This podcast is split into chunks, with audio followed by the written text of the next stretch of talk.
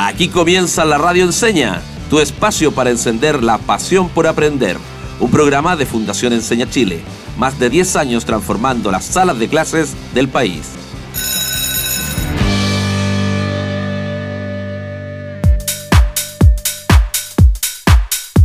Hola, hola a todas y todos nuestros únicos, grandes y nuestros fieles auditores. Un día más junto a ustedes compartiendo todos la pasión por aprender. Me encanta la energía que tienes hoy, Jazz, siempre positiva y contagiando a quienes nos escuchan con esas ganas de querer cultivar nuestras habilidades para la vida. Es que cómo no estar feliz si cada día que pasa nuestra audiencia aumenta en todas nuestras redes sociales, especialmente en nuestro nuevo TikTok arroba la radio con N, no con ñ. O sea que ya somos como influencer. Mm, vamos por ahí, Chris. Pero eso no es lo más importante. Lo que realmente importa es que estamos formando una gran comunidad con contenido entretenido y pensado especialmente para quienes nos escuchan y quieren despertar su pasión por aprender. Tienes toda la razón, querida Jazz. La fama vendrá después. Por ahora concentrémonos en este programa que hemos preparado con tanto cariño. Excelente idea, porque hoy continuaremos revisando los mejores momentos de la quinta temporada es que vimos tantas cosas interesantes que no queremos que queden en el baúl de los recuerdos, sino que sea contenido que podamos poner en práctica en nuestro día a día. Entonces, nos vamos con todo para revisar los capítulos sobre redoble de tambores, señor director, medios de comunicación y fake news. Un tremendo tema que en la actualidad está más presente que nunca. ¿Qué te parece si partimos recordando lo básico? ¿Qué son los medios de comunicación? Me parece lo mejor. ¿Y sabes qué? Yo además recordaría dos conceptos que están íntimamente relacionados con los medios de comunicación. La objetividad y la subjetividad. Excelente idea, compañera. Vamos entonces con lo primero. Además, los medios de comunicación nos permiten estar informados eh, también nos permite saber qué es lo que está pasando en diferentes partes del mundo. Yo también puedo comunicarme con mi familia hasta Perú, solidarizarnos con aquellos que lo están pasando mal, reencontrarnos con nuestros orígenes, conocer nuestra historia. Entonces, digamos que tampoco es malo estar informados. Ok, me quedo entonces con que no es malo porque puedo estar informado, conocer las noticias, saber lo que pasa en el mundo, empatizar con otros Sí, pero hay que tener mucho ojo porque es importante asegurarnos de que la información que estamos consumiendo sea real y para eso tiene que ser objetiva. O sea, los medios de comunicación están para eso, para informar. O sea, cualquier información que encontremos en los medios, como en la tele o las redes sociales, no deben tener opiniones, deben solamente contarnos cómo ocurrieron los hechos. Eso es ser objetivo. ¿Cierto, señorita periodista? Mira, diste una buena explicación. Entonces, ¿cuál crees que sería la diferencia entre objetividad y subjetividad? Bueno, fácil. Y como no venía preparado, le pedí a uno de nuestros panelistas estudiantes estrella que me responda. Escuchemos lo que nos contó. Hola, buenas tardes. Lo que yo entiendo por objetividad es todo aquello que podemos comprobar, que podemos observar está ahí indudablemente, donde no intervienen nuestros sentimientos, ni nuestras opiniones, ni nuestro contexto. En cambio, algo subjetivo vendría siendo todo aquello donde sí intervienen nuestras emociones, donde sí interviene nuestro contexto. Por ejemplo, en educación. Educación objetiva sería enseñarnos que las plantas pasaron por un proceso de fotosíntesis. Es algo que podemos comprobar y que incluso podemos ver. En cambio, algo subjetivo sería, por ejemplo, enseñarnos sobre política. En la política no hay manera de ver los hechos como algo objetivo, ya que siempre interviene nuestro contexto, nuestros sentimientos y nuestras opiniones.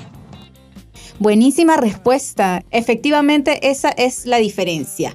Y eh, tenemos que hacer énfasis en que aunque la información busque ser objetiva, es difícil conseguirlo porque quien la transmite eh, tiene sus propios lentes culturales o formación. Y por lentes culturales me refiero a esta visión subjetiva que tienen las personas de acuerdo a la formación que han tenido, a sus experiencias, a la subjetividad de, sus vivencias en sí. Por lo tanto, la información que nos está enviando siempre va a ir cargada con, lo, con las experiencias, con cómo somos, en qué creemos. Digamos que el mensaje también contiene nuestra personalidad.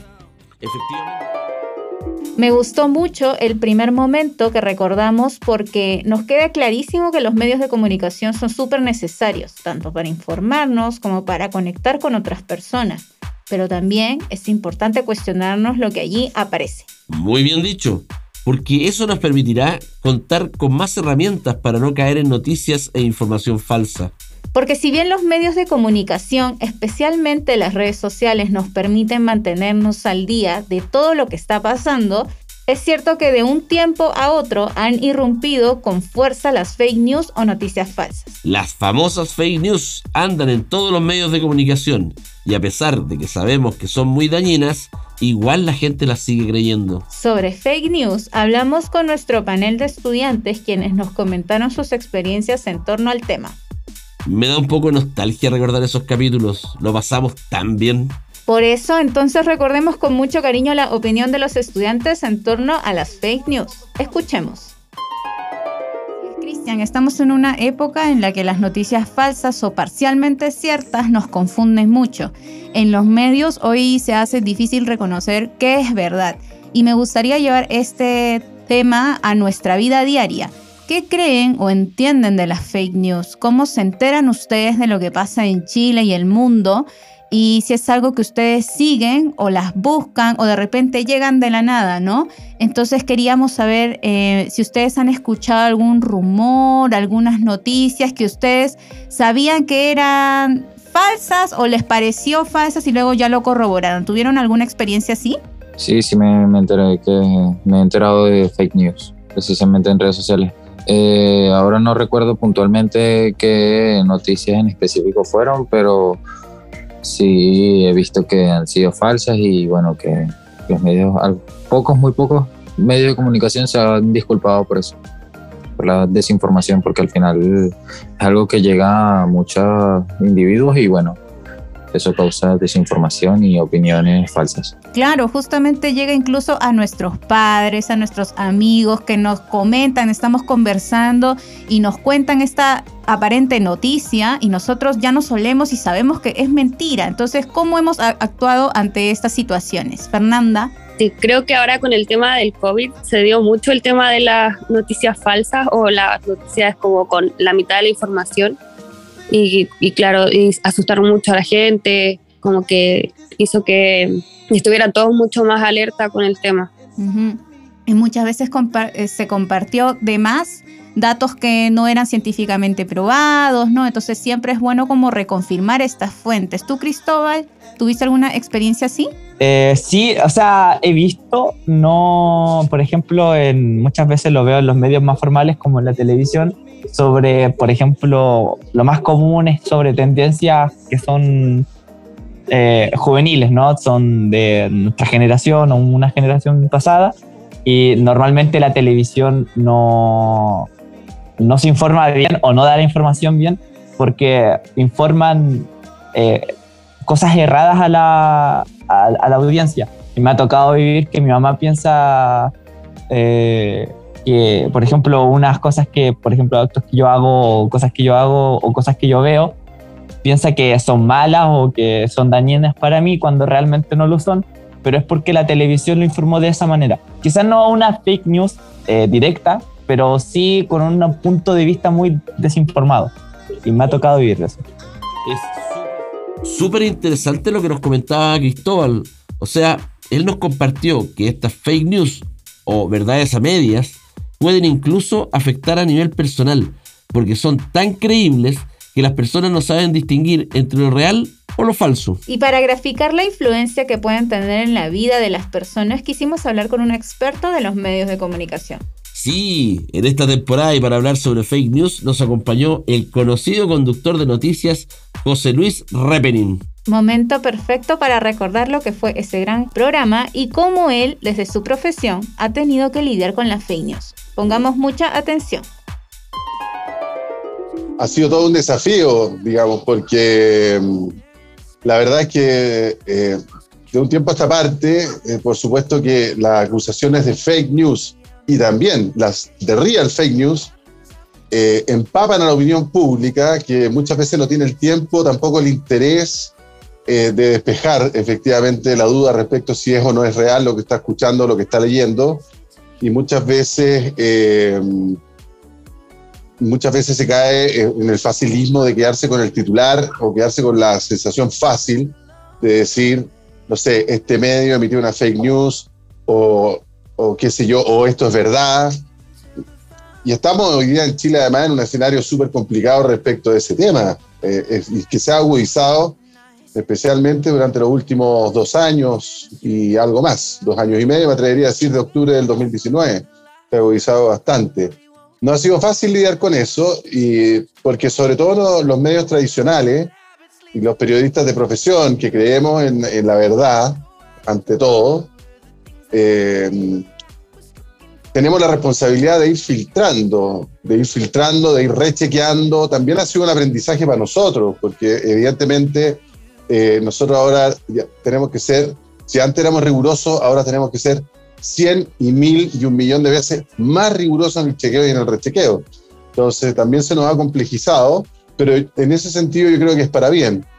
Eh, la responsabilidad de los medios tradicionales eh, los medios establecidos, que son de alcance nacional y que estamos súper regulados además y súper controlados en el sentido de fiscalizados, digamos nosotros no nos podemos dar el lujo de andar diciendo las cosas a nuestra pinta, dejando o, andar diciendo, eh, publicando fake news, porque estamos absolutamente fiscalizados en un sistema libre de prensa, pero por medio que están absolutamente establecidos y además concesionados por el propio Estado. Por ejemplo, en el caso mío, yo trabajo en un canal de televisión cuya señal es una concesión.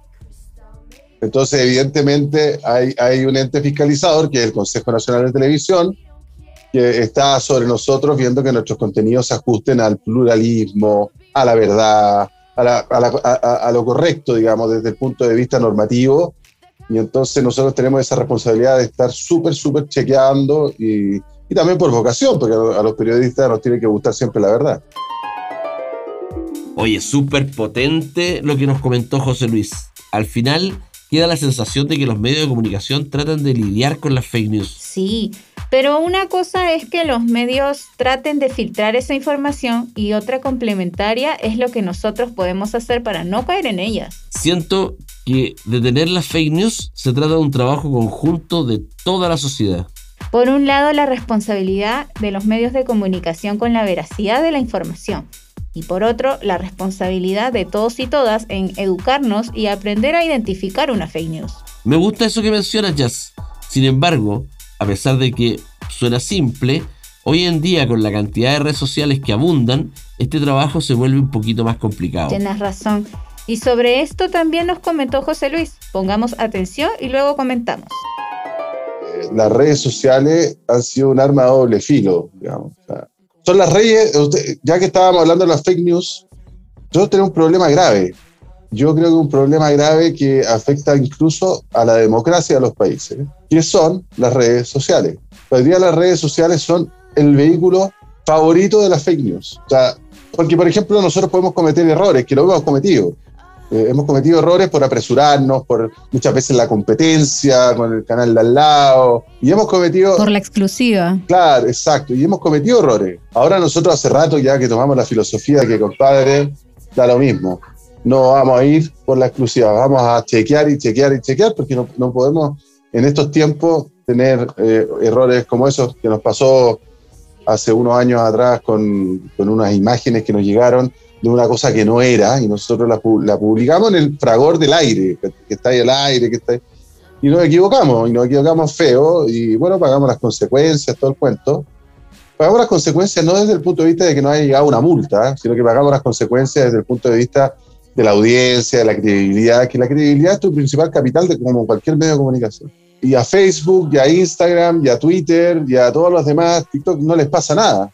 No están regulados, son, todo el mundo los tiene, los tiene en el celular, los tiene arriba de la micro, los tiene en el metro, los tiene en el avión, los tiene en cualquier parte, digamos. Y resulta que son los vehículos más espectaculares, digamos, para las fake news. Y a ellos no les pasa nada. Las redes sociales son un vehículo de fake news y de campaña del terror o de lo que sea, muy, muy heavy, porque además no tienen ni controles, ni censura, ni sanciones. O sea, la sanción más grave que te puede pasar, te bajaron la cuenta. Qué tremendas palabras de nuestro invitado. O sea, las redes sociales como medio de comunicación son súper entretenidas. Nos hacen pasar buenos momentos y nos conectan con el mundo. Pero todo tiene un pero. Tal como señalas, Chris, el gran pero de las redes sociales es la facilidad con que se comparten y difunden las fake news, sin ninguna regulación. Así como decía José Luis, a lo mucho te pueden bajar la cuenta, pero te haces otro usuario y listo. Pero no se trata de dejar a las redes sociales como las malas de la película, se trata de formarnos como consumidores de estas. Esto significa que mientras más desarrollemos nuestras habilidades de indagación y verificación de la información, más protegidos vamos a estar de las noticias falsas. Y evitaremos su propagación tanto con nuestro círculo cercano como con el resto de la sociedad. A eso le llamo ser ciudadanos responsables. Y nuestros queridos auditores son muy responsables, eso lo sabemos. Lo más importante es saber que está en nuestras manos contribuir con la verdad. Nosotros también podemos, desde nuestros espacios de interacción con otros, influir para detener una fake news o incluso para enseñarles a otros cómo detectarlas y evitar que sigan contaminando los medios de comunicación. Estás en lo cierto, Chris. Pero antes de recordar los diferentes pasos para hacerlo, te invito a una pausa musical y luego volvemos con todo a seguir aprendiendo aquí en la Radio Enseña.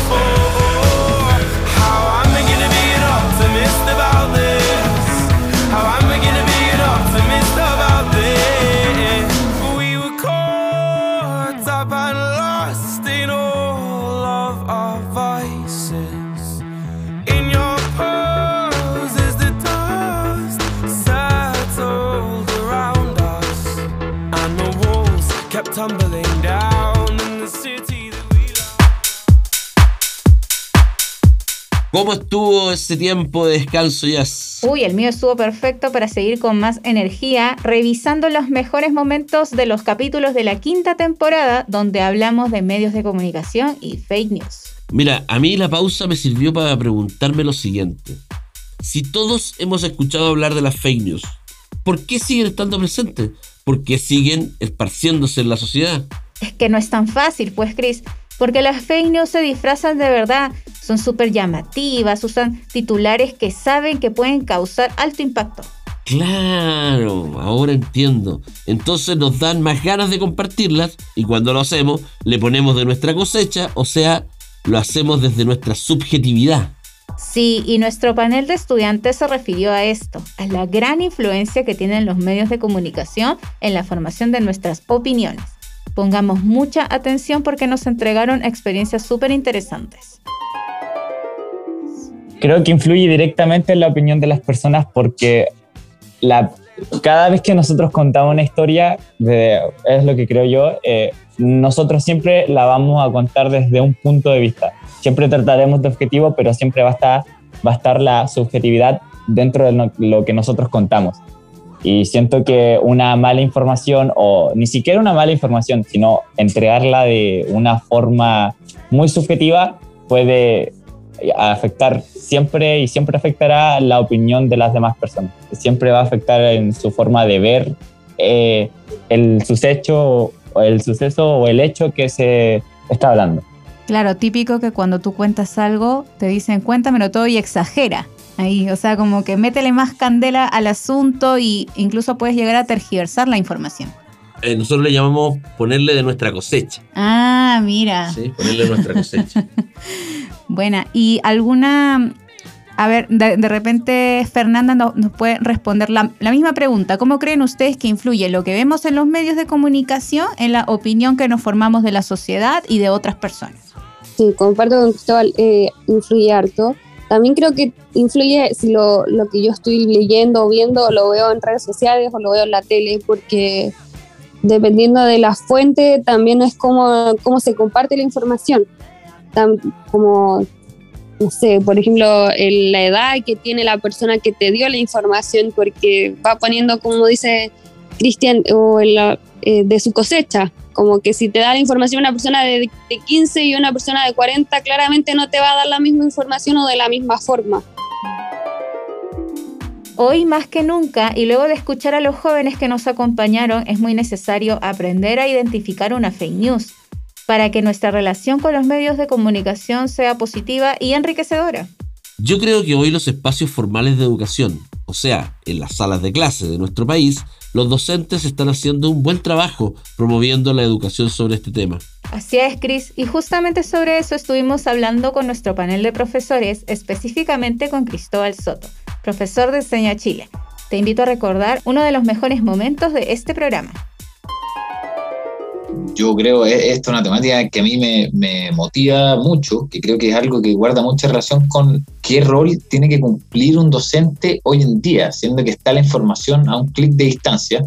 Y por ejemplo, estoy haciendo un trabajo de investigación con los terceros medios electivos eh, y a muchos le ha costado muchísimo eh, el hecho de que para que una fuente sea confiable tiene que haber un autor, alguien que escriba detrás de eso, alguien que dé la cara y diga yo escribí esto porque es demasiado fácil en Internet tirar una noticia, tirar una información y que si a alguien le parece atractiva la comparte y listo. Entonces creo que ese es un gran, gran desafío hoy en día que tenemos, que es el de utilizar estas herramientas a nuestro favor y a cómo eh, sacarle provecho, a cómo determinar cuándo es algo verdadero o no, cuándo hay alguien detrás, y porque ese anonimato es muy fácil en las redes sociales, que cualquiera sabe mucho, que cualquiera eh, puede dar su opinión. Claro, en cierta medida. Cristóbal nos menciona la importancia de educar en torno a esto y así conseguir que las redes sociales sean una herramienta más que podamos incorporar en el aula. En el fondo, no verlas como un enemigo, sino más bien como un aliado. Y esto es un gran ejemplo de cómo desde distintas áreas podemos empezar a tomar acción frente a la fake news. Y para no ser menos, en este programa también tenemos la mejor sección de todas las secciones de los programas radiales, Aquí comienza. Y yo, ¿cómo lo hago? Pero qué tremenda presentación, Chris. Te luciste, ¿ah? Oye, entonces en este momento revisaremos los mejores tips que nos compartieron nuestros invitados para desarrollar nuestras habilidades y así no caer en fake news y seamos ciudadanos responsables. Me encanta este momento porque nos llevamos datos súper concretos que podemos aplicar desde hoy mismo. Entonces no esperemos más y comencemos con los consejos de nuestros estudiantes. Mi tip sería no encerrarse con una opinión y buscar diferentes fuentes de, la misma noticia y así darse un plano general de lo que está pasando o de lo que ocurrió y uno mismo crearse su propia opinión. Perfecto, perfecto. Continuamos con Sebastián. Primero que nada, tener tu propia opinión, pero igual complementarla con varias opiniones. Eh, complementando lo que dice mi compañero, abrirte a varias opiniones este, acerca del mismo tema y obviamente buscando distintas fuentes, siempre estar buscando, si realmente te interesa el tema, andar buscando acerca de él y de las fuentes. Y ahí quiero complementar yo, ¿ah? y ojalá ir a la fuente directamente. Si tenemos la posibilidad, ir directo a la fuente. ¿Sí? Continuamos con Fernanda. Eh, claro, eh, antes de compartir algo, buscar bien la verdad, varias fuentes, tratar de buscar lo más, lo más científico, lo más directo antes de publicar o, compartir una opinión. Eso, o sea, cuestionarnos antes de republicar, antes de dar like, antes de comentar, de pasarlo en el grupo de WhatsApp. Creo que es súper importante eso, cuestionarnos a nosotros mismos eh, si estamos ante una noticia verdadera o falsa es súper esperanzador darnos cuenta que nuestros jóvenes la tienen clara y que todos nosotros podemos seguir ese ejemplo si aplicamos los datos que nos compartieron. Pero acá no se terminan los datos, Cris, porque también nos ayudó Camila González, mentora de Enseña Chile y experta en el trabajo con docentes. Así que pongan mucha atención porque desde el aula podemos trabajarlo también es ir a la fuente, ¿cierto? Verificar de dónde estoy leyendo esa información y eh, hacernos conscientes de ese, ejercicio, ¿cierto?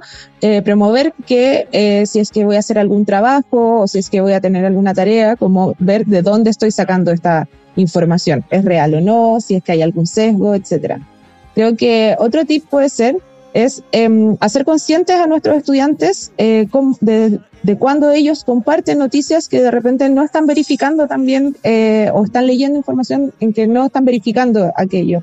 Y, se me ocurre haciendo preguntas como en el inicio de la clase o al final de la clase, sino también puede ser como trabajar la actitud de la clase con una actitud como de responsabilidad, de no aportar a la desinformación. Entonces puede ser algo que se trabaje de manera transversal a la clase, no necesariamente como con un contenido, sino como haciendo pequeñas preguntas de reflexión para que los estudiantes se hagan conscientes de aquello.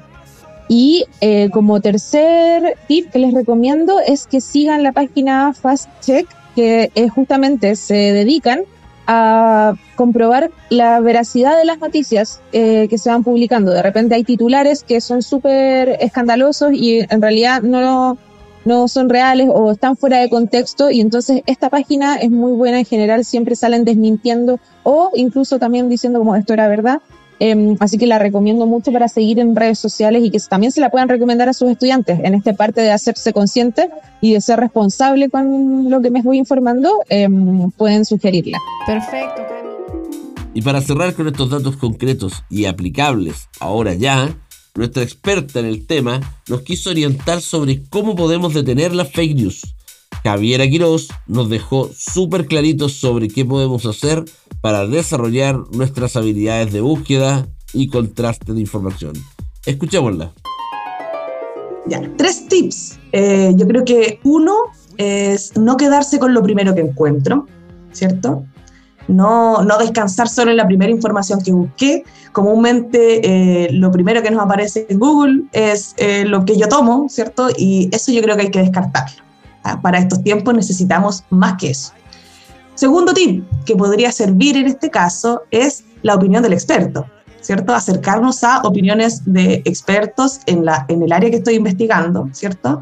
Y eso nos va a permitir también descansar en que estamos seguros de esta información porque la emite una persona que tiene conocimiento en el área, ¿cierto? A propósito, disculpa que te interrumpa, invitar a los estudiantes a creer en sus profesores. ¿ah? Sus profesores son expertos en lo que están enseñando. Por algo están ahí, tienen años de estudio, se están siempre preocupando de, estar al día en la información. De actualizarse constantemente. De actualizarse. Entonces, invitar a confiar en sus profesores y verlos como reales expertos, ¿sí? Dejar de confiar ciegamente también en lo que entregan las redes sociales y, llevar un poquito la reflexión a eh, por qué están diciendo esto o qué medio está publicando esto o de dónde salió esta información, yo creo que es urgente. Ni siquiera solo importante, es urgente, sobre todo en estos tiempos que están, están tan presentes las redes sociales, es necesario parar pausas que nos hagan, que nos inviten a la reflexión, a pensar si esto es efectivo, eh, efectivamente así o no. Yo creo que seguir buscando eh, también es clave. Sí, y el tercer tip, Javiera.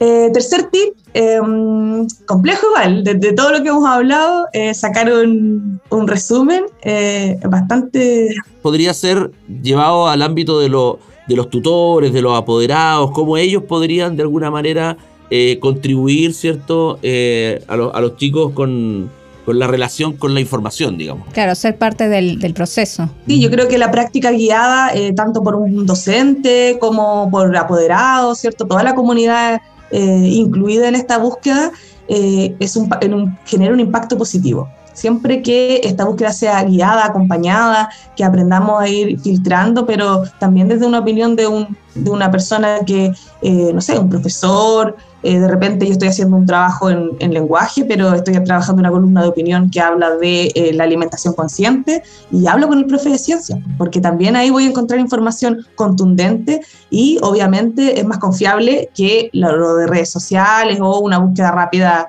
eh, en Internet, ¿cierto? Yo creo que eso también es un, un gran trabajo, trabajo en equipo, prácticas guiadas, harto diálogo, favorece también esta búsqueda activa pero eh, más relacionado con eh, algo más verdadero, más tangible y no quedarnos en el aire con alguna noticia falsa o con información que no está comprobada. Yo me quedo. Oye, Cris, un muy buen programa, súper completo el que hemos tenido hoy. Yo de aquí me voy derechito a aplicar todos estos datos y además los compartiré con mis hijos para que no caigan en fake news y sean ciudadanos responsables y verdaderos agentes de cambio de la sociedad que queremos construir. Eres un padre muy responsable, Cris, como tiene que ser. Y así, queridas y queridos auditores, damos por finalizado un capítulo más aquí en la Radio Enseña.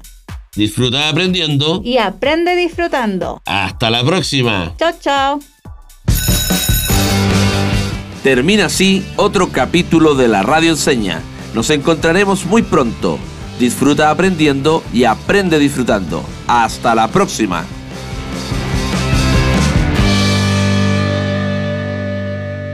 Síguenos en Instagram y en TikTok como arroba la radio con N, no con ñ.